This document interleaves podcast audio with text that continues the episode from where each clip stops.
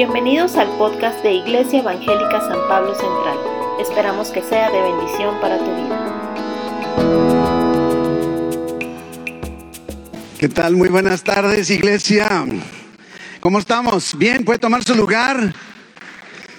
Antes de, entrar en, materia, antes de entrar en materia, ah, quiero invitarles a que, ah, si nos ponen el gráfico del reto, ah, para que podamos orar ¿Quién está enterado del reto de punta a punta? Sí, se supone que cada una de, de, las familias que estamos en la iglesia hemos escogido un país por el cual estar orando. Así es de que espero que ya tengan definido su, su país. Y si no, pues lo pueden hacer en cualquier momento.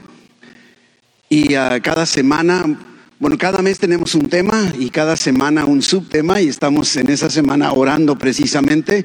Es que en mes de septiembre el tema ha sido orar en los países con la temática de justicia, ¿verdad? De, justicia y uh, precisamente en particular en esta semana casas de justicia, ¿sí? Es que yo quiero invitarle a que junto con conmigo podamos repetir y que declaremos que la justicia sea enseñada en las casas de los países por los cuales estamos orando, que sea enseñada en las escuelas y además que sea vivida en las empresas y en las oficinas de los gobiernos.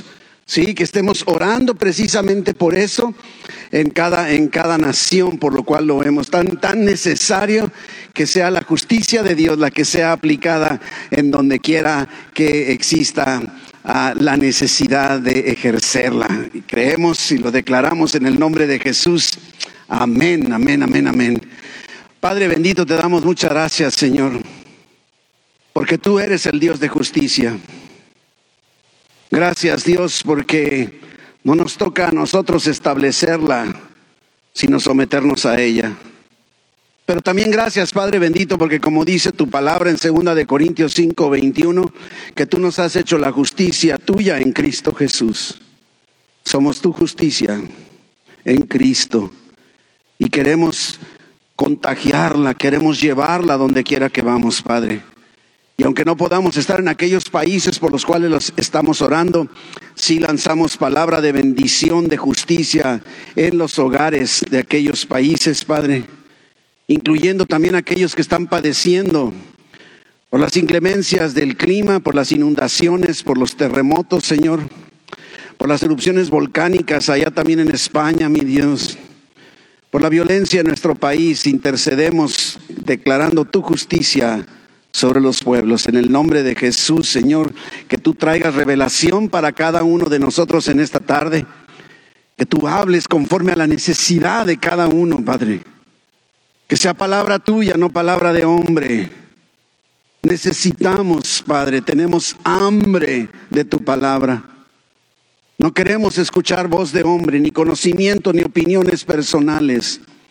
Queremos escucharte a ti, Espíritu Santo en el nombre de Jesús. Amén, amén, amén, amén.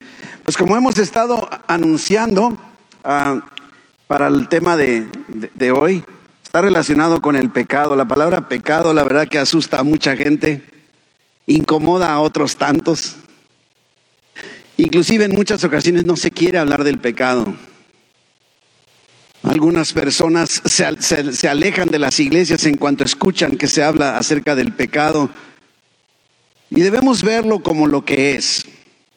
Pero lo que es muy importante es que en medio de todas las circunstancias y de todo lo que querramos definir, cualquiera que sea nuestra opinión con respecto al pecado, tenemos como ventaja en el momento en que entregamos nuestra vida a Cristo, nacemos de nuevo y entonces eh, encontramos una, una libertad de ese pecado en nuestro entorno.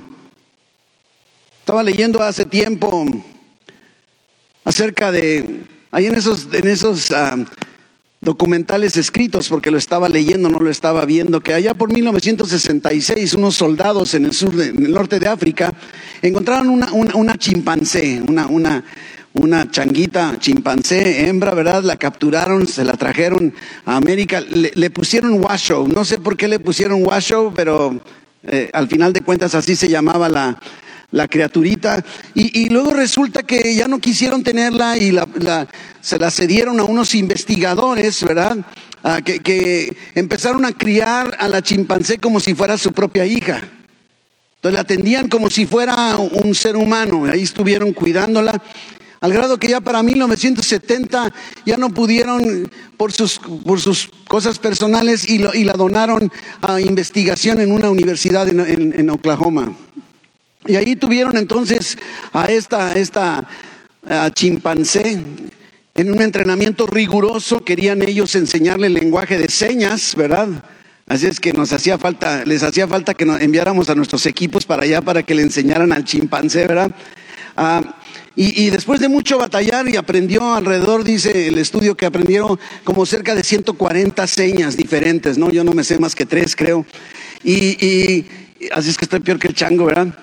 Y, el punto está que después dijeron, lo que queremos es que a través de esas señas que ya se sabe, queremos que, que no solo haga imitación de lo demás, sino que exprese sus emociones a través de las señales, de las señas, porque no puede hablar. Y, lo curioso fue que después de mucho, lo primero, lo primero que lograron, lo primero que expresó la chimpancé a través de señas en sus emociones y dijo, déjenme salir. ¿Cómo se dice déjenme salir? Déjenme salir. Déjenme salir, ¿sí? Ya ve, déjenme salir. Así hizo la chimpancé. Qué, interesante, ¿verdad? De alguna manera todos tenemos ese deseo de libertad. A nadie nos gusta estar oprimidos, a nadie nos gusta estar encarcelados, a nadie nos gusta estar limitados, ¿verdad? Anhelamos disfrutar la vida, disfrutar la libertad. Anhelamos querer hacer lo que se nos pegue la gana, inclusive. No nos gusta estar limitados, ¿verdad? Pues, pues hoy vamos a hablar un poco acerca de la libertad. Sí, vamos a hablar un poquito de hecho, de eso, perdón. Y en Romanos 6:22, que es nuestro pasaje para esta semana, es profundo como toda la palabra de Dios. Y dice más ahora que habéis sido libertados del pecado y hechos siervos de Dios, tenéis por vuestro fruto la santificación y como fin la vida eterna. Nos encontramos en este año 2021 en nuestra iglesia con el año del ensanchamiento. Y vaya que, que, hemos estado experimentando esta promesa de Dios, esta palabra que Dios nos dio para el 2021 lo hemos estado experimentando y es justo lo que está sucediendo en nuestra iglesia evangélica San Pablo. Estamos experimentando verdaderamente el año del ensanchamiento.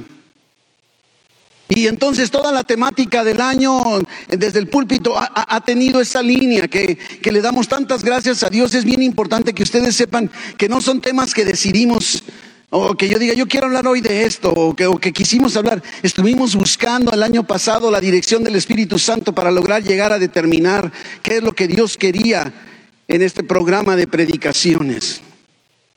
Actualmente le encargo que cuando se acuerde esté orando por nosotros como equipo pastoral, porque estamos precisamente en oración pidiéndole a Dios la dirección para el 2022. Ya empezó a darnos, ¿eh? déjeme decirle, todavía no le suelto la, la primicia, cuando la tengamos más en firma les haremos saber, pero ya está hablándonos. Y qué bonito es cuando no solo nos habla en lo personal, sino que nos habla también como un equipo del Consejo Pastoral. Ya estamos trabajando sobre eso. Dios está lanzando la palabra sobre nuestras vidas, la revelación, la dirección eh, hacia dónde nos dirigiremos o quiere que nos dirijamos en el 2022. Así que no olvide estar orando. Pero 2021, el año del ensanchamiento. Y en la serie de septiembre de este, de este mes, ¿verdad? Hemos estado analizando, ¿se acuerdan que el primer domingo vimos lo de los cinco ministerios? Estudiamos acerca de aquellos cinco, diríamos, dones que Dios, que Jesucristo dio a los creyentes ahí basados en el libro de los Efesios, en la carta a los Efesios. Y, después vimos cómo hay doctrinas diversas y extrañas de las cuales debemos tener mucho cuidado. Para poder lograr el ensanchamiento que Dios está buscando en nuestra iglesia, debemos buscar el funcionamiento de los dones espirituales, no nada más de esos cinco dones que se identifican como ministerios, sino todos los dones, y eso está sucediendo y está dándose el ensanchamiento. Y siempre cuidando, cuidando de no estar... Ah, dejándonos llevar por vientos de doctrina, por diversas doctrinas y extrañas doctrinas que puedan estar afectando, desviándonos del curso utilizamos una ilustración que siempre me ha gustado. Me acuerdo haberla compartido en un congreso de jóvenes allá por, no sé, antes del 2000. Y, precisamente me llamó mucho la atención cuando, cuando la leí, de aquella entrevista que le están haciendo a, uno de los altos funcionarios de Scotland Yard, allí en Inglaterra, el encargado precisamente de todo lo que era, tiene que ver con la circulación del, del, billete falso. Y, y, la entrevistadora, lo curioso es que le dice, oye, yo creo que ustedes se la pasan, estudie y estudie y estudie los billetes falsos para que cuando se dé puedan, puedan detectarlo. Y dijo, no, no, no, nosotros nos dedicamos a estudiar una y otra vez sin parar el billete verdadero para que en el momento en el que aparezca algo que no es verdadero lo, lo podamos detectar. Y por eso buscamos que se predique, que se enseñe, que se instruya en nuestra iglesia la sana doctrina no queremos estar señalando aquello que está mal. No estamos aquí para decir, aquellos dicen esto, aquellos dicen. Aquí estamos para señalar lo que la palabra de Dios dice, para que podamos tú y yo, por nuestra cuenta, es más tú, aunque no estemos nosotros como pastores contigo, puedas identificar esas doctrinas diversas y extrañas que pueden desviarte. También se habló el domingo pasado con respecto a la prosperidad. Se ha predicado mucho de la doctrina de la prosperidad, personas que, que, se dejan llevar por eso, escuchando promesas que no están dadas en la Biblia. Qué bonito es que podamos saber la prosperidad de Dios está sobre nosotros y no necesariamente es solo en lo económico. Podemos estar expectantes, dispuestos a recibir la prosperidad de Dios en todos los aspectos de nuestra vida. Y hoy, libertad del pecado libertad del pecado. Podemos encontrar entonces en este pasaje de Romanos 6:22, podemos desmenuzar ciertas afirmaciones y lo primero que encontramos es que libertados del pecado, hemos sido libertados del pecado, ¿sí? si ustedes lo notan, está hablando de algo que ya sucedió. No está hablando de algo que pudiera llegar a suceder. O que diga, estamos siendo poquito a poco, conforme te, lo permitas. O si vienes mucho a la iglesia, a lo mejor. O si lees, no, no, este, hemos, hemos, hemos sido libertados del pecado. Si entregaste tu vida a Cristo, si has nacido de nuevo, entonces tú ya fuiste libertado del pecado. Ahora, lógicamente, cuando escuchamos esta afirmación, podríamos decir libertado, pues yo todavía como que no siento que me identifico con esa libertad. Pero creo que el, primer enfoque que no debemos perder es que, podría yo decir, ¿cuántas veces no nos enteramos de la magnitud o el tamaño de lo que los demás hacen por nosotros? Creo que es importante que, que podamos comprender con claridad qué representa, qué significa el que hayamos sido libertados del pecado. Lo primero que tenemos que ver es que no lo merecías, no te lo ganaste. No es porque te portaste bien o le caíste bien a Dios. Hemos sido libertados en Cristo, ¿verdad?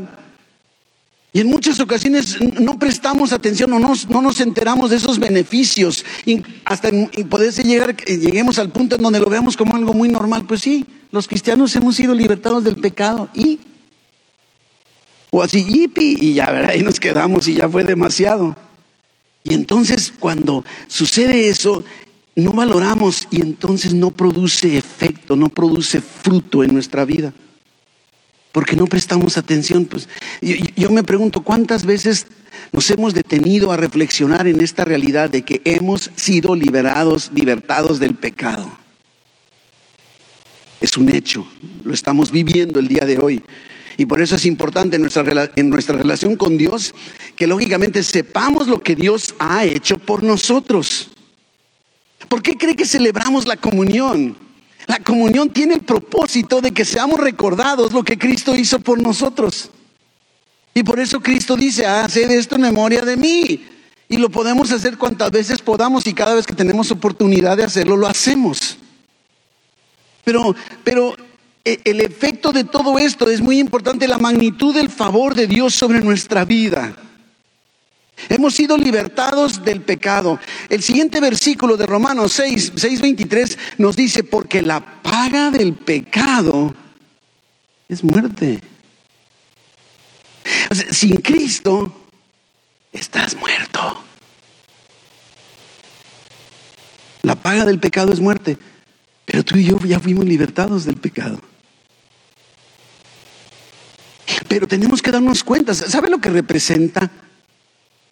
la paga del pecado, inclusive pecado, porque tú podrías decir, no, pues es que yo me porto bien, yo no he matado a nadie, yo, yo no digo mentiras, ¿verdad? Yo, yo no me enojo contra los demás. Mm.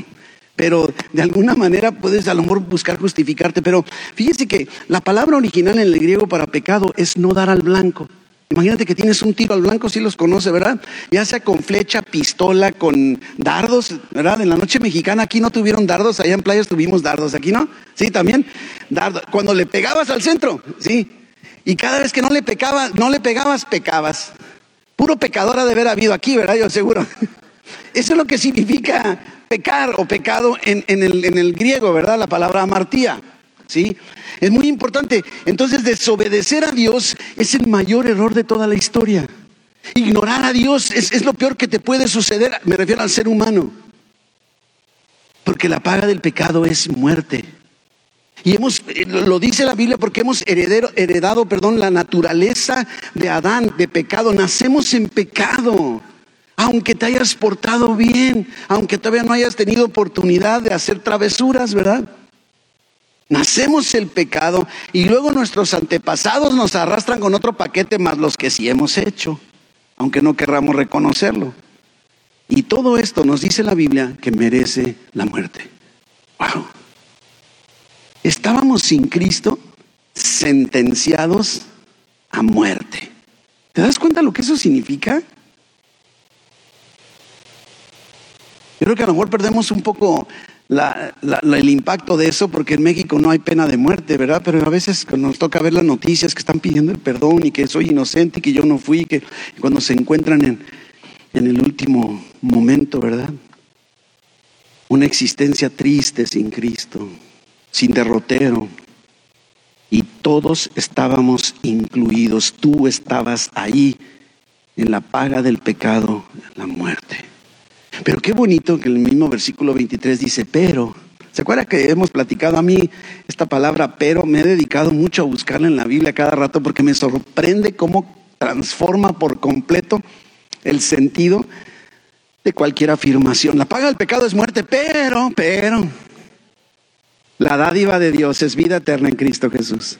¡Wow! Increíble. Dios no nos deja a la deriva. Es más, el simple hecho de haber sido perdonado de nuestros pecados. Miren lo que dice el Salmo 32. En el Salmo 32, en el versículo 1, nos dice que bienaventurado aquel cuya transgresión ha sido perdonada y cubierto su pecado. Miren nada más. Bienaventurado, felices, gozosos.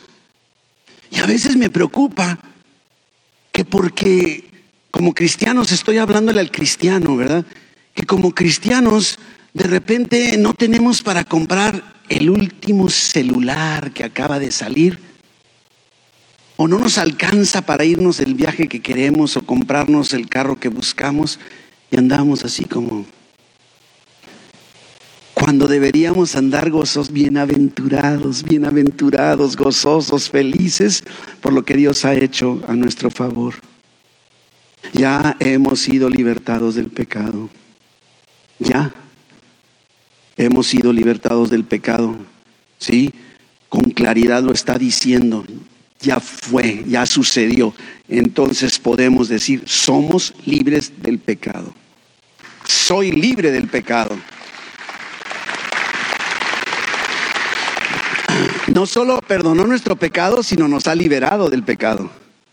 Eso no quiere decir que estamos liberados del pecar, o sea, porque al final de cuentas, pues decir, pues que yo sigo pecando. Sí, o sea, está libertado de la tiranía del pecado. No quiere decir que ya no vas a pecar, tristemente. Hemos sido libertados de la tiranía, de la opresión del pecado. Por eso podemos entender por qué el apóstol Pablo nos dice en Romanos 8.1, Sí, ahora pues ninguna condenación hay, ninguna, ninguna, ninguna condenación hay para los que están en Cristo Jesús, los que no andan conforme a la carne, sino conforme al Espíritu. Ninguna condenación. Ahora, ninguna condenación no quiere decir que no haya nada por lo cual debamos ser condenados. Ah, ah, sí, hay mucho por lo cual tenemos que ser condenados, pero no hay condenación. Se fija en Cristo. Todo esto debe producir un gozo, una bien, darnos cuenta de esta bienaventuranza, ¿verdad? De esta verdad. Porque ser condenados, no hay condenación, condenación es la sentencia, es lo que merecemos como pecadores. Y no hay, no hay condenación. ¿La mereces? Sí. ¿Te la has ganado? Sí. ¿Te la está dando? No. Y más valoramos la gracia de Dios.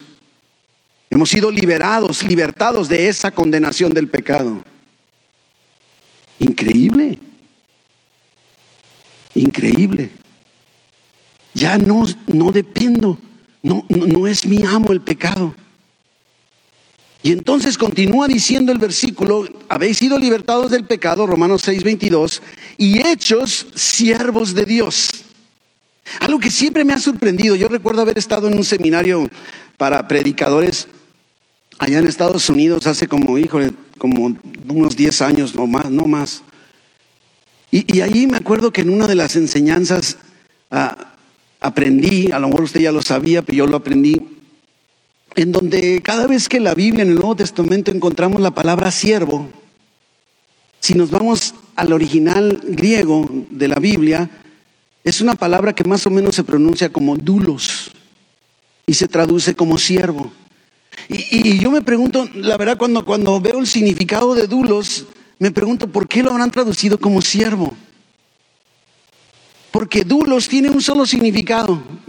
hay unas palabras en el griego que tienen muchos significados, muchas, pero dulos tiene un solo significado. ¿Sabes qué significa dulos? Esclavo.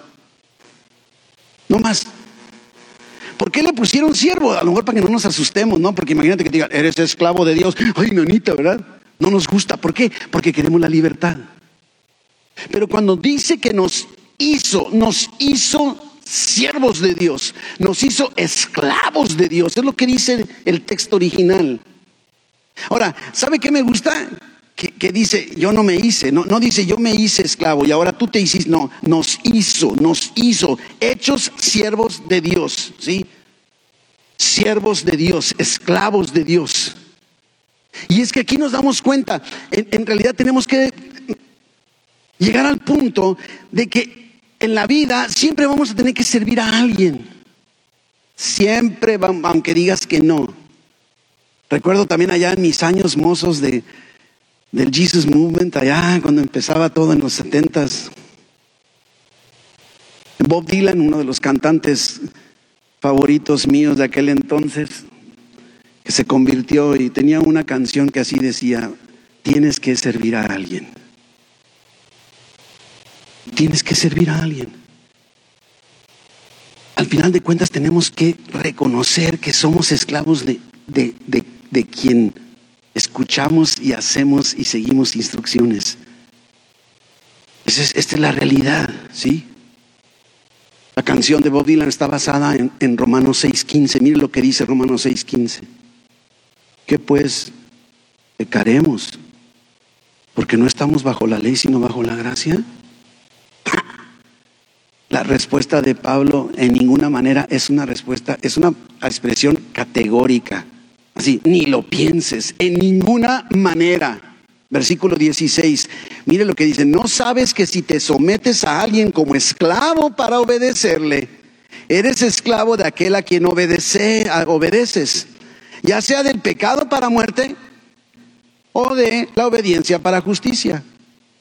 O sirves al pecado o sirves a Dios, escoges. Pero tú fuiste ya hecho un siervo, un esclavo de Dios. Sí, es lo que está diciendo la palabra con toda claridad. Estamos tan acostumbrados a haber escuchado la voz del, del pecado, del diablo, que entonces creemos que tenemos que seguir escuchando, ¿sí? Pero no hay de otra, no hay más opciones. Lo que sí es importante que debamos darnos cuenta, por eso la palabra de Dios también utiliza que al recibir a Cristo, al entregar nuestra vida a Cristo, hemos sido redimidos. Y, la palabra redimido, otra vez me voy al original griego, qué bonito es cuando podemos. conste que le digo una cosa, no, no crea que lo quiero apantallar, yo no sé nada de griego, nada. Tengo muy buenas herramientas bíblicas para saberlo, ¿verdad? Para que no crea, ay, el pastor sabe, no, no sé, o es que se cree, no, no me creo nada. Estoy consultando fuentes y fíjese que redimido quiere decir esto, comprado en el mercado de esclavos. Eso fue lo que hizo Cristo contigo. Eras un esclavo del diablo y llegó con su sangre y dijo, ¿cuánto es? Aquí está y se queda con el cambio. Y te compró, te adquirió.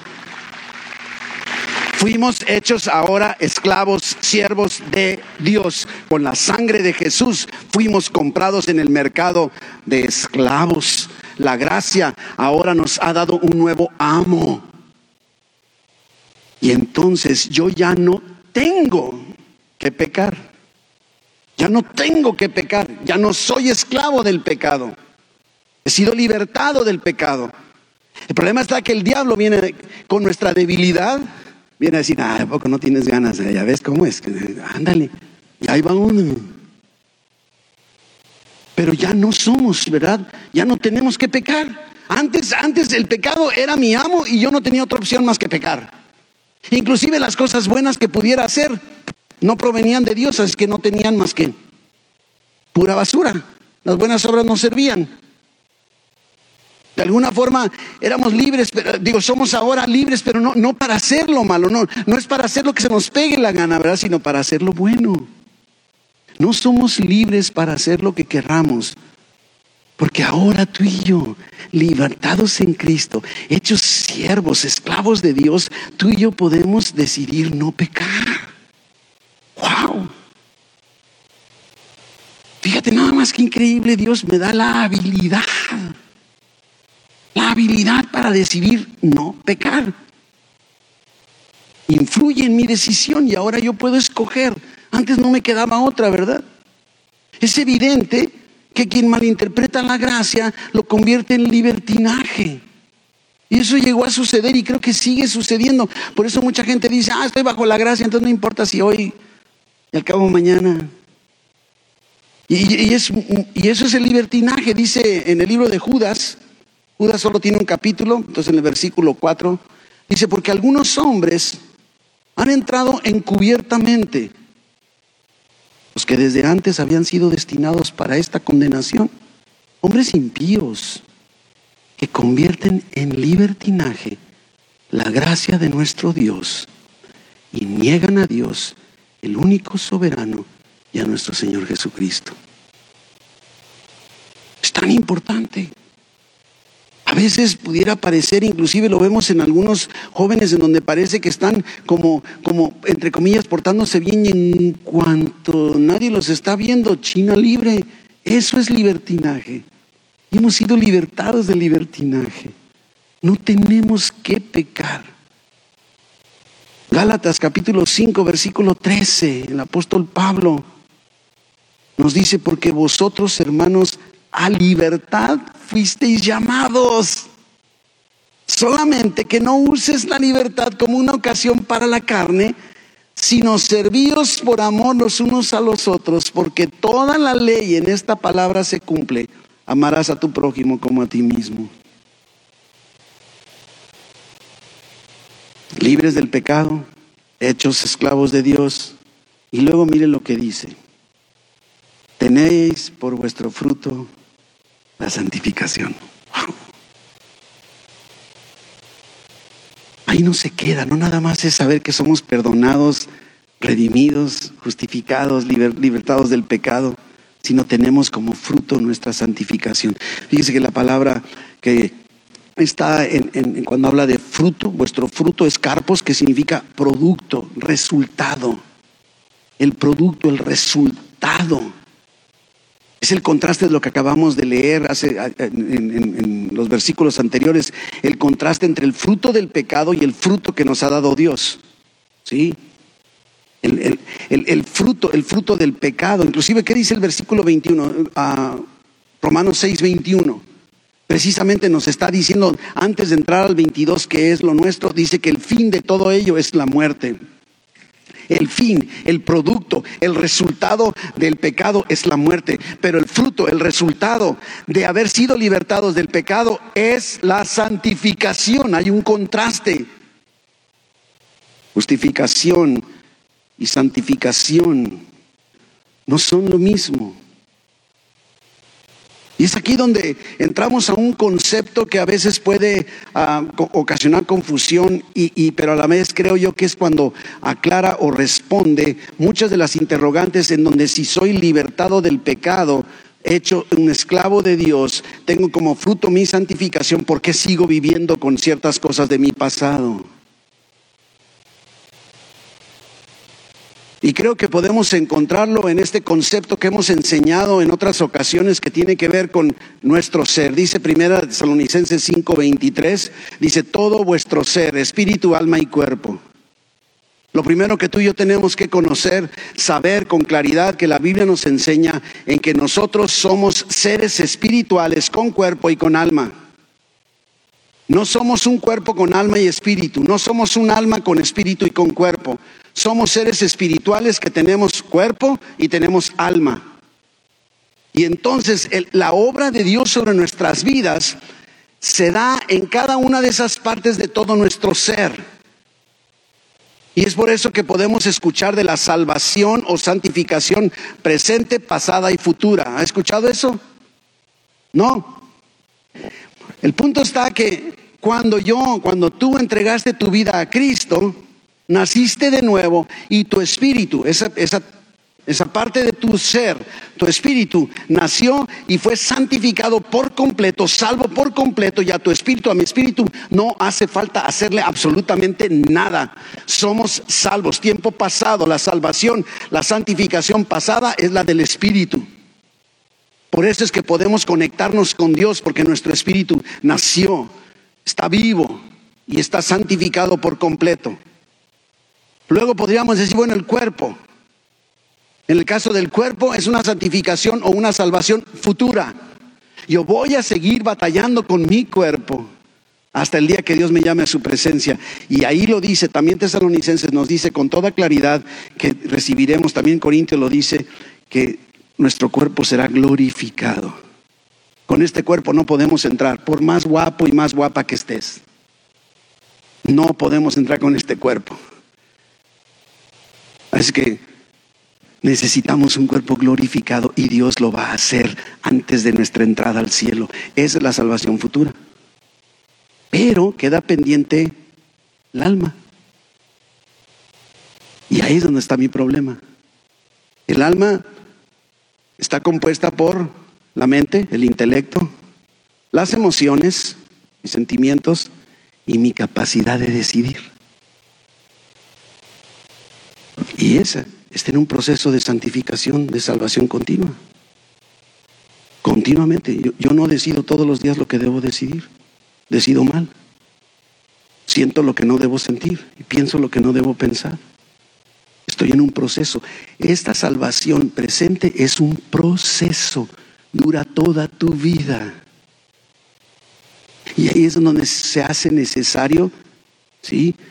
Porque podría decir, ¿cómo puedo conectar entonces mi espíritu con mi alma? Es a través de la mente, del intelecto. Y es ahí en donde entra de mucho respaldo Romanos 12, 2. No te conformes a este siglo, sino transfórmate mediante la renovación de qué? Está en el alma que entonces puedas saber y experimentar la voluntad de Dios que es buena, agradable y perfecta. ¿Lo ves? Cuando logro ver eso, entonces digo, ¿sabes qué? O sea, ya no me ocupo de mi espíritu, porque mi espíritu está listo, está completo, no hay que hacerle nada. Y, mi cuerpo, pues ni modo, con la rodilla como la traigo y la panza como la tenga y lo, lo, que sea como lo traiga, ¿verdad? De todas maneras voy a ser glorificado. Entonces ahí después lo veo, ¿verdad? Por lo pronto sí debo cuidarlo, por cierto, ¿eh? Sí, no coma tantos tacos como yo. Debemos cuidarlo. Pero mientras tanto mi alma está siendo santificada, un proceso continuo de cada día, cada día. ¿Y cómo le hago? Me conecto mi mente con mi espíritu a través de la palabra de Dios. Y lo hemos enseñado. Si usted tiene tres Tres personas, en este caso tres partes de nuestro ser, dos le ganan al tercero, ¿verdad que sí? Es obvio, ¿verdad? Si tenemos tres, dos. Entonces, el problema cuando tú y yo no creemos que hemos sido libertados del pecado, es que dejamos que el alma se junte con el cuerpo Y el espíritu, pobrecito. Perfecto, santo, lo que tú quieras, pero lo mandamos por un tubo. Y ahí vamos. ¡pum! Y pues, pero es que si soy libre del pecado, ¿qué pasó conmigo? Lo que tienes que hacer es alimentar la mente, alimentar el alma con la palabra de Dios para que entonces eso te permita aliarte con tu espíritu y ahora sí le dices al cuerpo, cuernos, no hay tacos hoy. ¿Me doy a entender? Pero somos libres del pecado, libertados del pecado. hechos esclavos, siervos, siervos de Dios teniendo como nuestro fruto, el producto de todo esto, nuestra santificación, pasada, presente y futura. Somos impulsados por Dios a vivirla, a vivir en eso. Por eso es que podemos decir, yo, yo soy santo y dirás, ay, pastor, no se haga. Soy santo, ¿por qué? Porque mi espíritu es santo. Entonces soy santo, estoy siendo santo y seré santo, ¿verdad? De alguna forma, porque ese es precisamente el proceso de Dios sobre nuestras vidas, ¿sí? No podemos perder de vista esta realidad. Y es como podemos entonces buscar que nuestra santificación presente es la que debemos resolver. Ahí nos toca influir en nuestras decisiones. La capacidad del alma de decidir tiene que estar conectada con el Espíritu a través de la palabra de la mente para que entonces decidamos hacer lo correcto. Y por último, dice nuestro pasaje, como fin, la vida eterna. ¡Wow! Y yo creo que cuando habla de, vida eterna no se refiere a la duración, porque vida eterna, ¿cuándo? Pues no, eterna, pues es eterna. Yo, yo creo que se refiere más bien a la calidad de vida. Porque la vida eterna en realidad es una relación con Dios. Creo que otro de los aspectos por los cuales no experimentamos la realidad de la libertad del pecado, que hemos sido libertados del pecado, consiste perdón, en que de alguna forma tenemos nosotros la necesidad de ver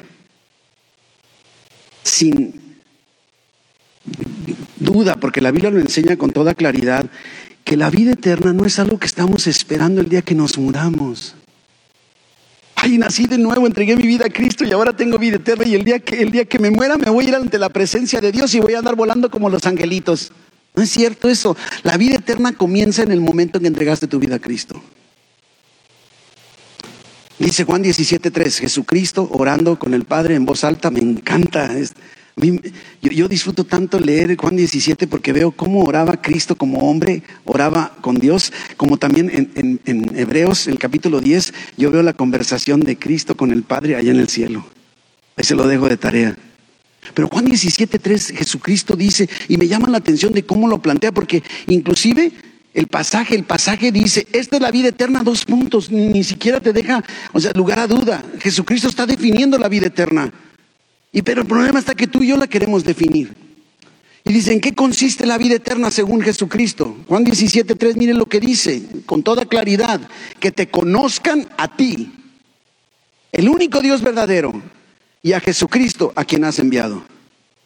De eso se trata. Y, el verbo conocer no es así, ah, sí, ya, ya, ya conozco. No, el verbo conocer sabe que tiene que ver con intimidad. Como cuando dice en Génesis, y Adán conoció a Eva. No dice que, oye, Eva, te, mucho gusto. No, está hablando de una intimidad. Conocer a Dios en lo íntimo, conocerlo en lo profundo, en lo cercano, en lo real de nuestra existencia. En eso consiste la vida eterna. Ir conociendo a Dios y a Jesucristo cada vez más y disfruto entonces de la vida eterna.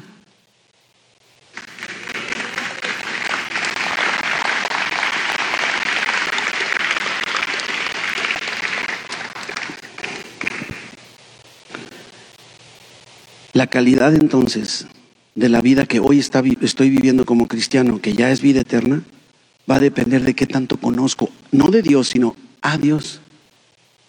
¿Qué tanto conozco a Dios? Y por eso es que yo creo que la palabra de Dios nos muestra muchas verdades, no solo para que aprendamos, sino para que seamos motivados, impulsados, movidos por lo que Dios ya hizo en nosotros. Salvos por pura gracia, favor inmerecido de Dios para salvación, dice Efesios 2, 8 y 9. Por pura gracia, no importa lo que hayamos hecho. Y te digo en esta tarde, si no lo has hecho antes, te diría, ven a Jesús. Por ahí se comienza, en donde tú puedas venir con Dios y decirle, o con Jesús, Jesús te entrego mi vida. Si no has entregado tu vida antes, en otra ocasión, y quisieras hacerlo el día de hoy, yo te invito a que levantes tu mano y digas, yo quiero entregar mi vida a Cristo hoy por primera vez. Yo quiero orar contigo, quiero, quiero interceder contigo, unirme contigo, ponerme de acuerdo contigo, ayudarte a que entregues tu vida a Jesucristo y empieces a caminar en esa libertad del pecado que tenemos los creyentes. Y si no te atreves a levantar la mano por vergüenza o por indecisión, no te vayas de aquí sin acercarte con alguno de nosotros. Hay muchos ah, servidores que están aquí listos, dispuestos a ayudarte, pero te diría, ven a Jesús. Hemos venido a, a Jesús, los demás. Hemos entregado nuestra vida a Cristo. Y entonces tenemos que aplicar en esta libertad del pecado, tenemos que aplicar el versículo 10 de Romanos 2 en donde nos está diciendo creados en Cristo Jesús para buenas obras, ¿sí? Como lo que está diciendo. Somos hechura suya, creados en Cristo Jesús para buenas obras, las cuales Dios preparó de antemano para que anduviésemos en ellas.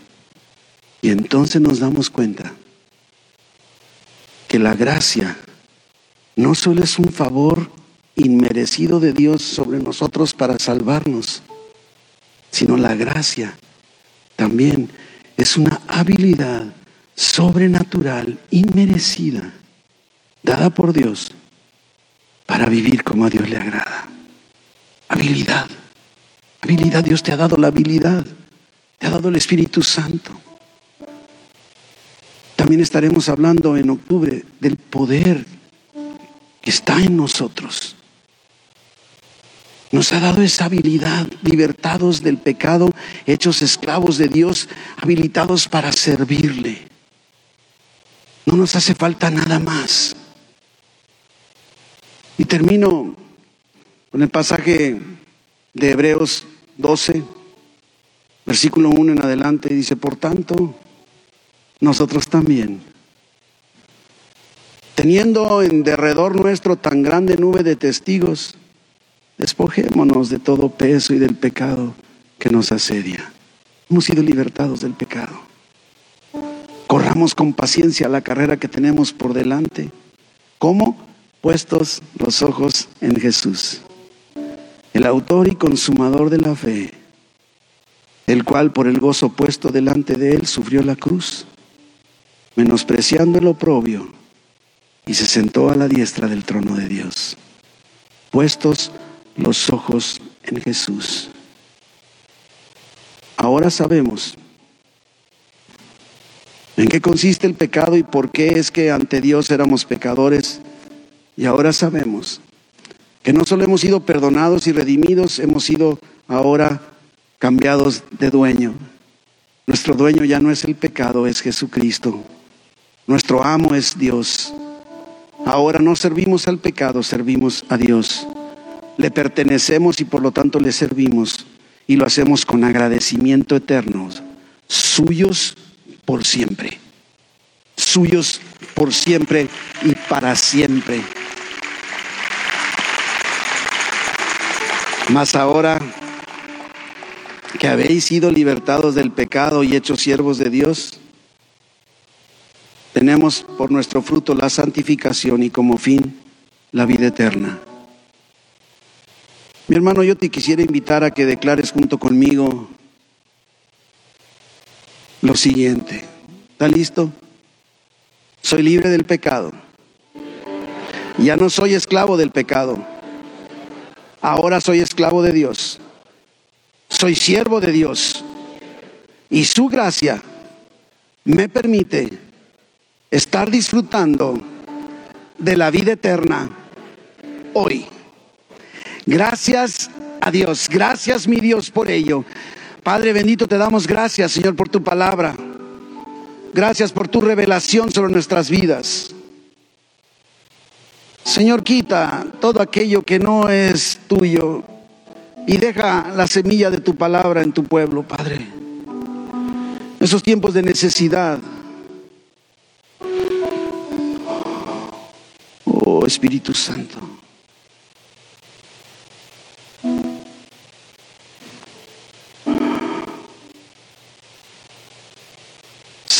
Completa sobre tu vida. El Espíritu Santo renovando por completo tu interior, fortaleciendo tu organismo, levantándote en el nombre de Jesús.